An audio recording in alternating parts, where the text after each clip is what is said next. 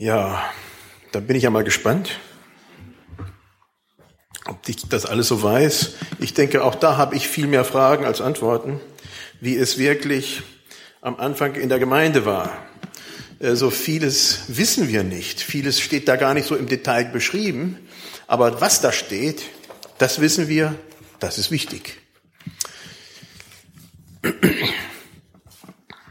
Ich persönlich habe schon sehr viele Gemeinden in meinem Leben erlebt.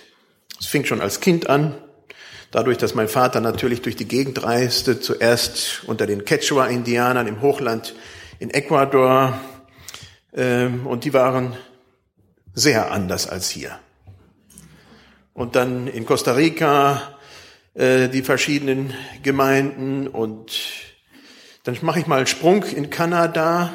Als wir in Vancouver waren, da waren die Gemeinden noch mal viel anders. Es gab Mennonitengemeinden chinesischer Herkunft, die sprachen Chinesisch im Gottesdienst und die haben auch Chinesisch gesungen. Das muss man sich mal vorstellen.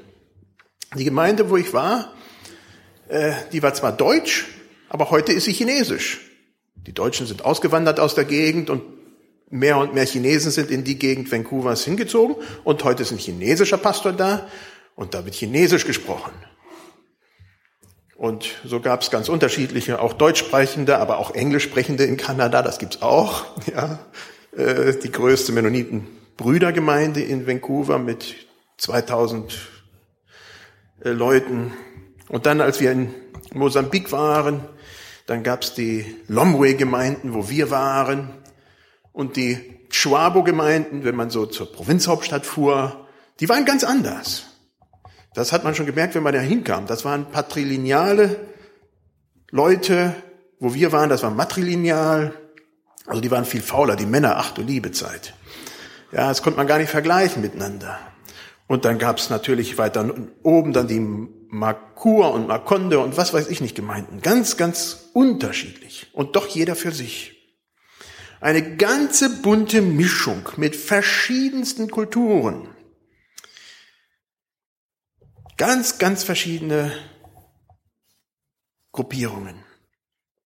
Aber dieses alles zusammen, das scheint unerreichbar. Zu stark sind die eigenen Bedürfnisse nach Sprache, nach Lieder. Das scheint ja schon alleine hier zwischen alt und jung ein Thema zu sein, was immer jede Woche bei mir auf dem Tisch landet, wo ich sage, liebe Leute, habt doch Geduld miteinander. Und wie viel mehr die verschiedenen Ausdrucksformen des Glaubens. In Apostelgeschichte 11, da haben wir die erste Gemeinde aus Judenchristen und Heidenchristen, die breiter aufgestellt war. Äh, du hast jetzt die Frage gestellt, und da bin ich auch selber gespannt, haben die sich unterschiedlich getrennt, äh, getroffen? Die Juden für sich und die Heidenchristen für sich?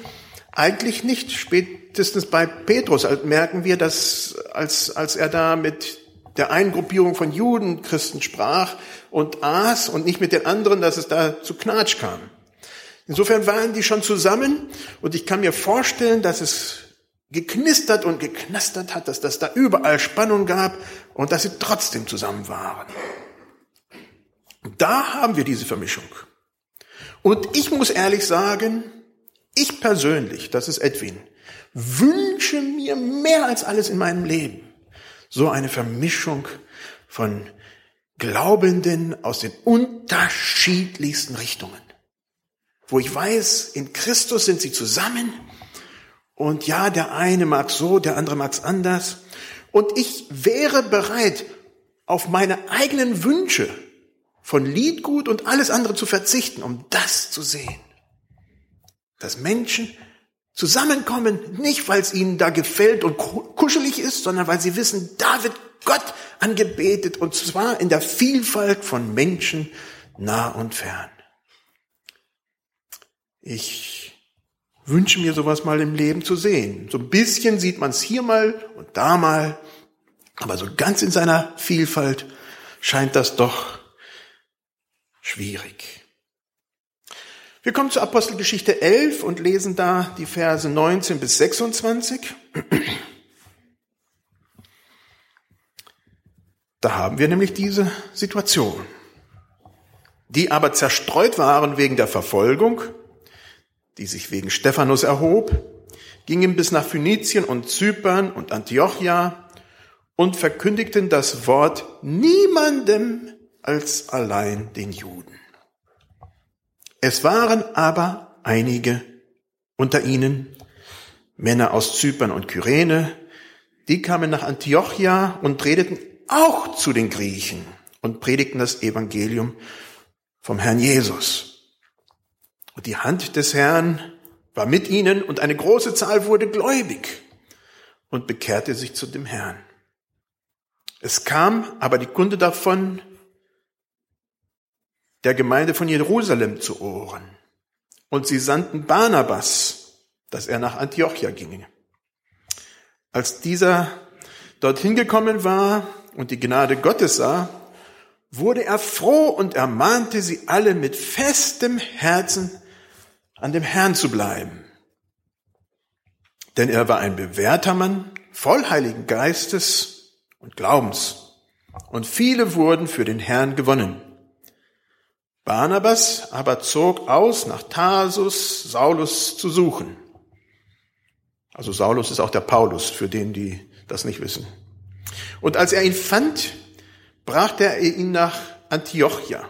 Und sie blieben ein ganzes Jahr bei der Gemeinde und lehrten viele.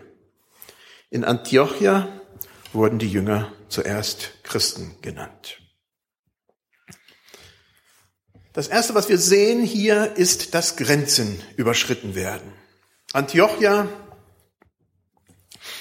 das ist die heutige Südwesttürkei, nicht weit weg von Aleppo, das hat man schon mal in den Nachrichten gehört, in Syrien. Also heute scheint die Situation dort nicht anders zu sein als damals. Nach wie vor Flüchtlingsgebiet, nach wie vor schwierig. Die politische Lage war damals nicht besser als heute. Viele Vertriebene und Flüchtlinge.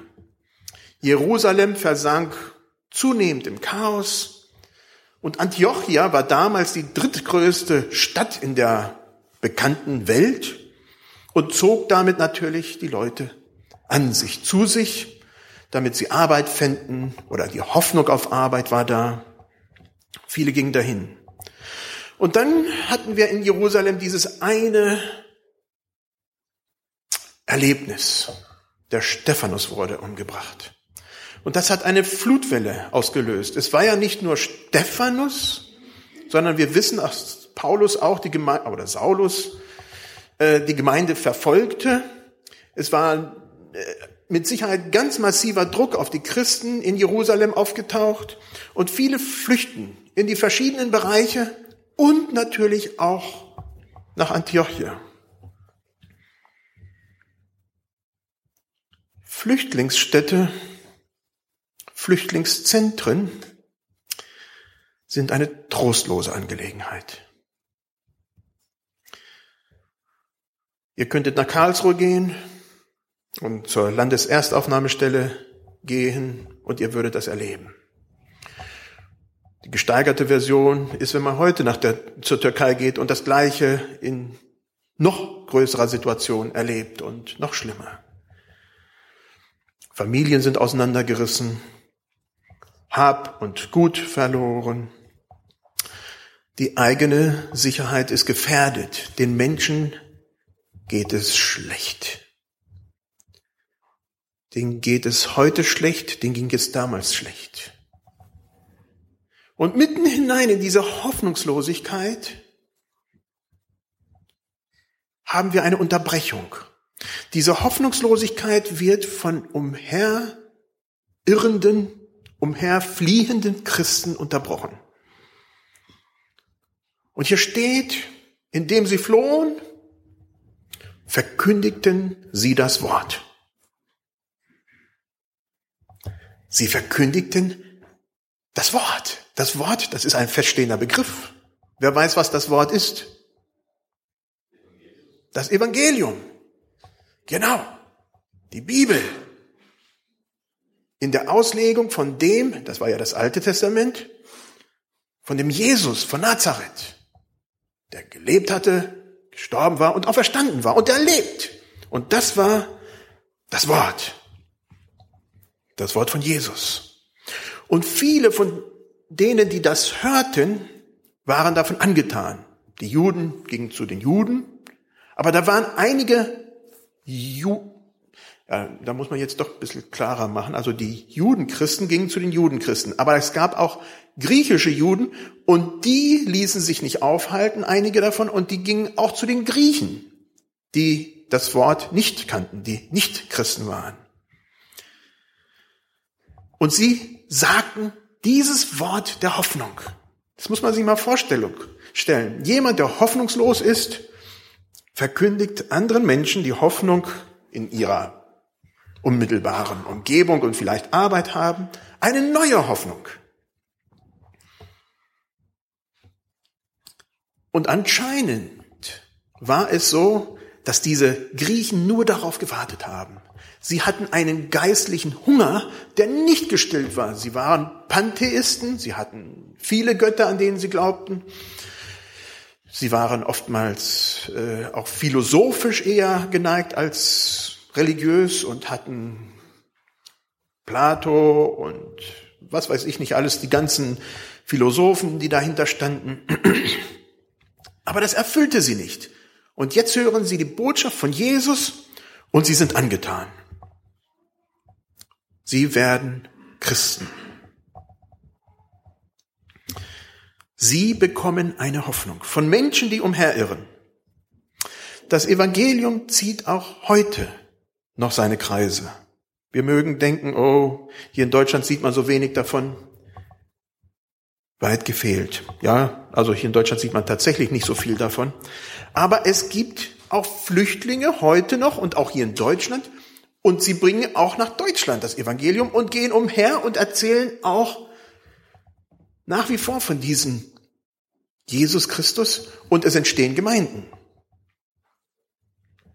Vor einigen Jahren hatten wir die Situation in Frankfurt, wo wir hörten, ach, da entsteht eine Gemeinde und da fragt man sich, wer, von wo sind die? Das sind Leute von, von der Meseretes Christuskirche. Das war nicht geplant.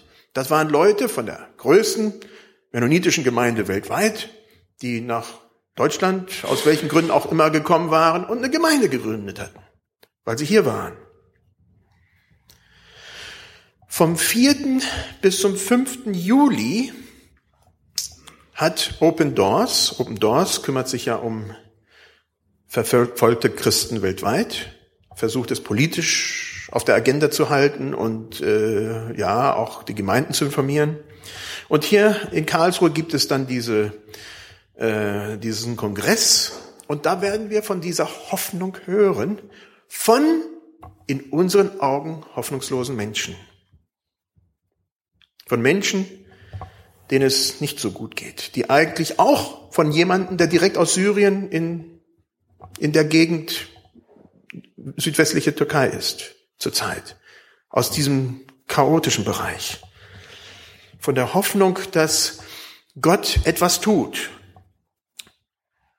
Laut Open Doors wächst die Gemeinde Jesu zurzeit im Iran am schnellsten. Man hört nichts davon. Warum nicht? Sie wollen es nicht, das ist gefährlich. Wenn man davon hören würde, wären sie in, in großen Schwierigkeiten. Aber vor einigen Jahren waren es ein paar hundert Christen und dann auf einmal waren es ein paar tausend und inzwischen durch das, das ist eine Flutwelle an Christen in Iran. Das muss man sich mal vorstellen. Was Menschen durch Leid und Trostlosigkeit oftmals zum Schlechten machen oder planen, führt Gott zum Segen, führt Gott zum Erfolg. Die gute Nachricht von Jesus, die überschreitet Grenzen. Das hat sie damals gemacht. Die griechischen Juden gingen hin und erzählten es ihren eigenen Leuten. Was für eine tolle Botschaft sie haben. Und hier steht, die Hand des Herrn war mit, mit ihnen. Gott war mit ihnen. Jerusalemer Juden hatten damit Schwierigkeiten. Das passte nicht so in ihr Konzept damals. Das konnten sie noch nicht so viel mit anfangen. Das kam ja erst. Aber die Hand des Herrn war mit ihnen. Gottes Geist kennt keine nationale oder kulturelle Grenzen. Ihn interessieren unsere Einkommen nicht, Ihn interessieren auch nicht die Gegenden, in, der wir, in denen wir wohnen. Bei denen, die die Tür aufmachen, die ihn einlassen, seien es Griechen, Juden oder sonstige, mit denen will er Gemeinschaft haben. Wenn die Hand Gottes mit einem Vorhaben ist, dann wird es auch gelingen.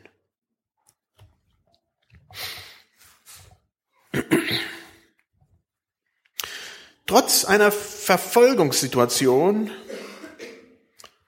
auch damals verbunden mit viel menschlichem Leid, kommt Freude auf. Das, ist, das kann man nicht erklären.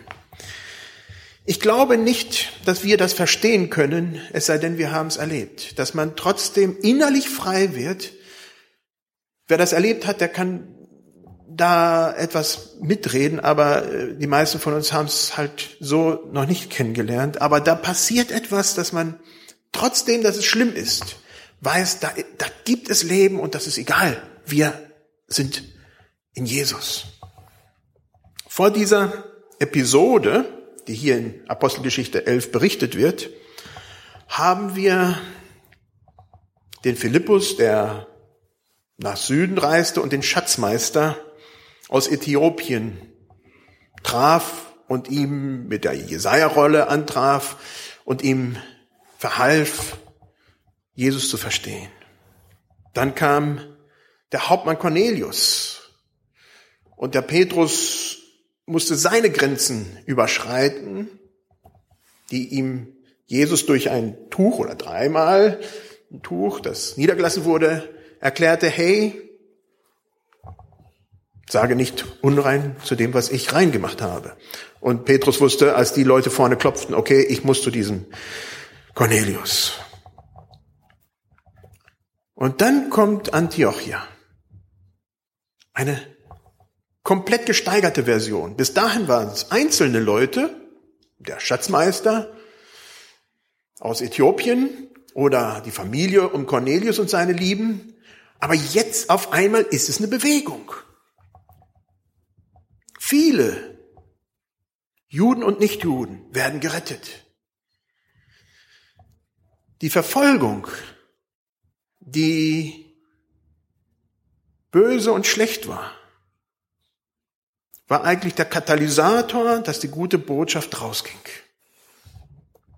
Nicht, dass das gut wäre, aber Gott führt das, was zum Schlechten geplant ist, trotzdem zum Guten. Wie gesagt, das Phänomen finden wir heute auch noch, an vielen Stellen immer wieder. Gott bewirkt auch in schlimmen Situationen Segen und auch tiefe Freude. Aus scheinbaren Sackgassen und Leiden in unserem Leben wendet Gott oftmals dieses zum Segen. Antiochia war die erste Gemeinde von Juden, Christen und Heidenchristen, wie gesagt. Und das wünsche ich mir nach wie vor, dass das mehr und mehr möglich ist. Heutzutage in Karlsruhe haben wir einzelne Juden, Chassidim von, von ihrem, von ihrer Ausrichtung. Äh, in Stuttgart haben wir eine messianische Gemeinde. Es gibt einige messianische Gemeinden. Aber auch da sind ja, die Kulturen sehr stark getrennt. Und nicht nur bei Juden und anderen deutschen Gemeinden, sondern auch bei, bei den anderen. Wir haben in Karlsruhe brasilianische Gemeinde, wir haben eine nigerianische Gemeinde, eine internationale Gemeinde, aber so eine bunte Vermischung, das brennt mir noch auf dem Herzen, wie sie damals vielleicht da war. Aber so ganz einfach war das auch nicht. Und ich denke, damit das möglich war, musste da einer, eine ganz besondere Person dahin. Und das war der Barnabas. Hier steht, Barnabas war ein guter Mann, erfüllt vom Heiligen Geist und Glauben. Sein Name, Sohn des Trostes, das war gebraucht in dieser Situation, die eigentlich sehr brenzlig war, weil verschiedene Kulturen zusammen waren. Und da steht, als dieser dorthin gekommen war und die Gnade Gottes sah, wurde er froh und ermahnte alle mit festem Herzen an dem Herrn zu bleiben. Eigentlich steht da nicht ermahnte. Das ist das, was in vielen Übersetzungen steht, aber meine feste Überzeugung ist, damit ist ermahnen überhaupt nicht gemeint. Es ist ermutigen gemeint. Trösten. Das ist auch der Name vom Barnabas. Er sollte da Trost hinbringen in einer Situation, die eigentlich sowieso schon schwierig war. Flüchtlinge, Menschen verschiedener Hintergründe. Und er sollte sie ermutigen, dran zu bleiben. Ermutigen bedeutet, jemanden den Antrieb geben, in positiver Weise in seinen Absichten bestärken. Da waren Menschen, die wollten Gott nachfolgen und sie zu bestärken, daran dran zu bleiben. Barnabas inspirierte und feuerte die jungen Christen an. Er lädt sie an, dran zu bleiben, ein, dran zu bleiben, auch wenn es schwierig ist. Sie waren ja nach wie vor oftmals in sehr schwierigen Situationen. Wir brauchen, davon bin ich fest überzeugt, viel mehr Barnabasse. Leute, die zum Glauben ermutigen, die Menschen ermutigen. Jemand, der aber zieht und zergelt und den Zeigefinger hochhebt und sagt, so nicht, so kannst du es nicht machen. Du machst es ganz falsch. Gerade bei jungen Christen ist das furchtbar. Das macht sehr, sehr viel kaputt. Und dann haben wir den Barnabas im Verhältnis zu Paulus. Der Paulus, oder Saulus, wie er damals noch genannt wird, war zurück nach Tarsus gegangen, man hat nichts mehr von ihm gehört, jahrelang war Stille um ihn herum. Nach dem Damaskus-Erlebnis, wo er äh, zum Glauben kam an den Messias, und Barnabas merkt, ich bin überfordert. Das sind viel zu viele Menschen, die, die Gemeinde wuchs schnell und viele Probleme auch mit Sicherheit. Und er tut etwas, was eigentlich in dem Augenblick gar nicht getan wird. Er haut ab. Er haut ab und sucht Barnabas, äh, Paulus. Ja, er lässt die Gemeinde in Ruhe und sagt, ich brauche Hilfe und sucht sich Hilfe. Und wen sucht er sich? Er sucht sich den, der gemieden wurde. Der von den Jerusalemern nicht gewollt war. Die Jerusalemer kannten ihn als den Verfolger. Sie wollten ihn nicht in ihrer Mitte. Sie waren gar nicht sicher, ob das alles wirklich so stimmte. Aber Barnabas lässt diese Zweifel liegen. Er ist der Ermutiger und er geht hin und holt sich diesen Pharisäer. Wohlgemerkt, das war auch ein jüdischer Grieche, griechischer Herkunft. Und dieser Paulus ist natürlich brillant. Er ist Pharisäer von Pharisäern, er ist biblisch gelehrt ohne Ende. Und Barnabas ist aber derjenige, der ihn hineinnimmt in das Geschehen. Er bereitet ihn für seine spätere Laufbahn vor. Barnabas ist derjenige, der ihn an die Hand nimmt und ihn zu dem macht, was er nachher war. Ein Jahr gemeinsame Lehre, Ja, das war schon Weitsicht, die der Barnabas da hatte, gerade für diejenigen, die am Rande waren, die vielleicht schwierig waren, die nicht so reinpassten. Haben wir Menschen im Blick, so wie der Barnabas, wo wir sehen, wow, da könnten wir was geben, eine Aufgabe, irgendetwas, wo die Person mit einsteigen kann und mit hineinwachsen kann? Das ist eine Aufgabe für uns alle, zu schauen, Wo sind diese Personen? Und ich bin immer wieder sehr, sehr froh, wenn das geschieht, wo eine Person mit hineingenommen wird und gesagt wird, komm, mach mit. Und ja, Menschen in ihrem Potenzial gefördert werden. Barnabas, er lehrt, er ermutigt, er stärkt und er tröstet die Gläubigen. Er holt sich dafür auch den Paulus zur Seite. Ich denke, jeder von uns kennt hoffnungslose Situationen. Wir kennen schlimme Situationen. Sie machen uns oftmals krank und sie machen uns auch Sorgen. Gott ist trotzdem mit uns. Wie damals in Antiochien. Wir dürfen unsere Anliegen zu Gott bringen, wir dürfen sie auch zueinander bringen und da gestärkt werden. Wenn du Gebet möchtest oder ein Gespräch, dann kannst du nach dem Gottesdienst gerne auf jemanden deiner Wahl zugehen. Sagst, komm, wir, ich habe Redebedürfnis oder bete für mich. Ich denke, wir wollen immer offen sein füreinander und wir vom Leitungskreis in ganz besonderer Weise oder ihr könnt auf mich zukommen. Wir sind füreinander da. Gott kann solche hoffnungslose Situationen in Segen verwandeln und er möchte das. Und die andere Frage, die ich habe, ist, für wen bist du ein Barnabas? Für wen bist du eine Ermutigung? Das kann jeder von uns einen anderen ermutigen. Da genügt es einfach, den Telefonhörer aufzuheben und einen Anruf zu machen oder eine Karte schreiben oder jemanden, den man sieht, ein gutes Wort zu geben und dann noch ermutigen, auch im Glauben zu bleiben bei den Geschwistern oder andere, die wir sehen. Für wen bist du der Barnabas, der Ermutiger, der Tröster? Und in der kommenden Woche, für wen möchtest du es sein?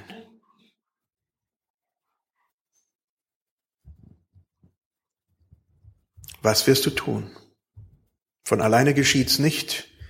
Das muss schon gewollt werden. Aber ich bin fest davon überzeugt, wenn wir diese Schritte gehen, dann will Gott Segen schenken, wie es bei Paulus und Barnabas war.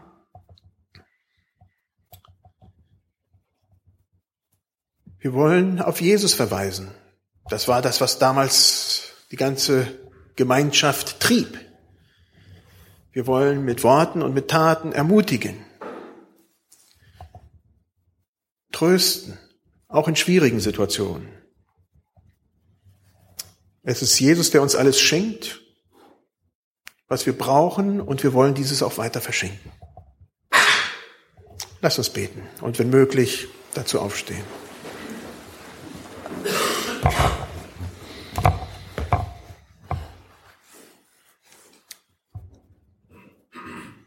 Jesus, du bist unsere Mitte, unser Zentrum und von dir haben wir Hoffnung. Ich danke dir für das Zeugnis von Maria, von, für ihre Leben und dass du sie ja zu dir gezogen hast und sie mit dir gehen darf. Ich danke für Klaus, den du auch ebenfalls mit 19 Jahren riefst und er sein Leben unter deinem Segen gestellt hat und so viele Jahre schon zurückblicken kann. Und die vielen anderen, die wir hier heute nicht gehört haben. Du bist mitten unter uns, Herr, und wir wollen, dass es auch weitergeht nach außen. Wir wollen ja Ermutiger sein für Menschen, die Mut brauchen, auch zum Glauben zu kommen oder Tröster, wo Menschen Trost brauchen. Schenke uns das. Amen.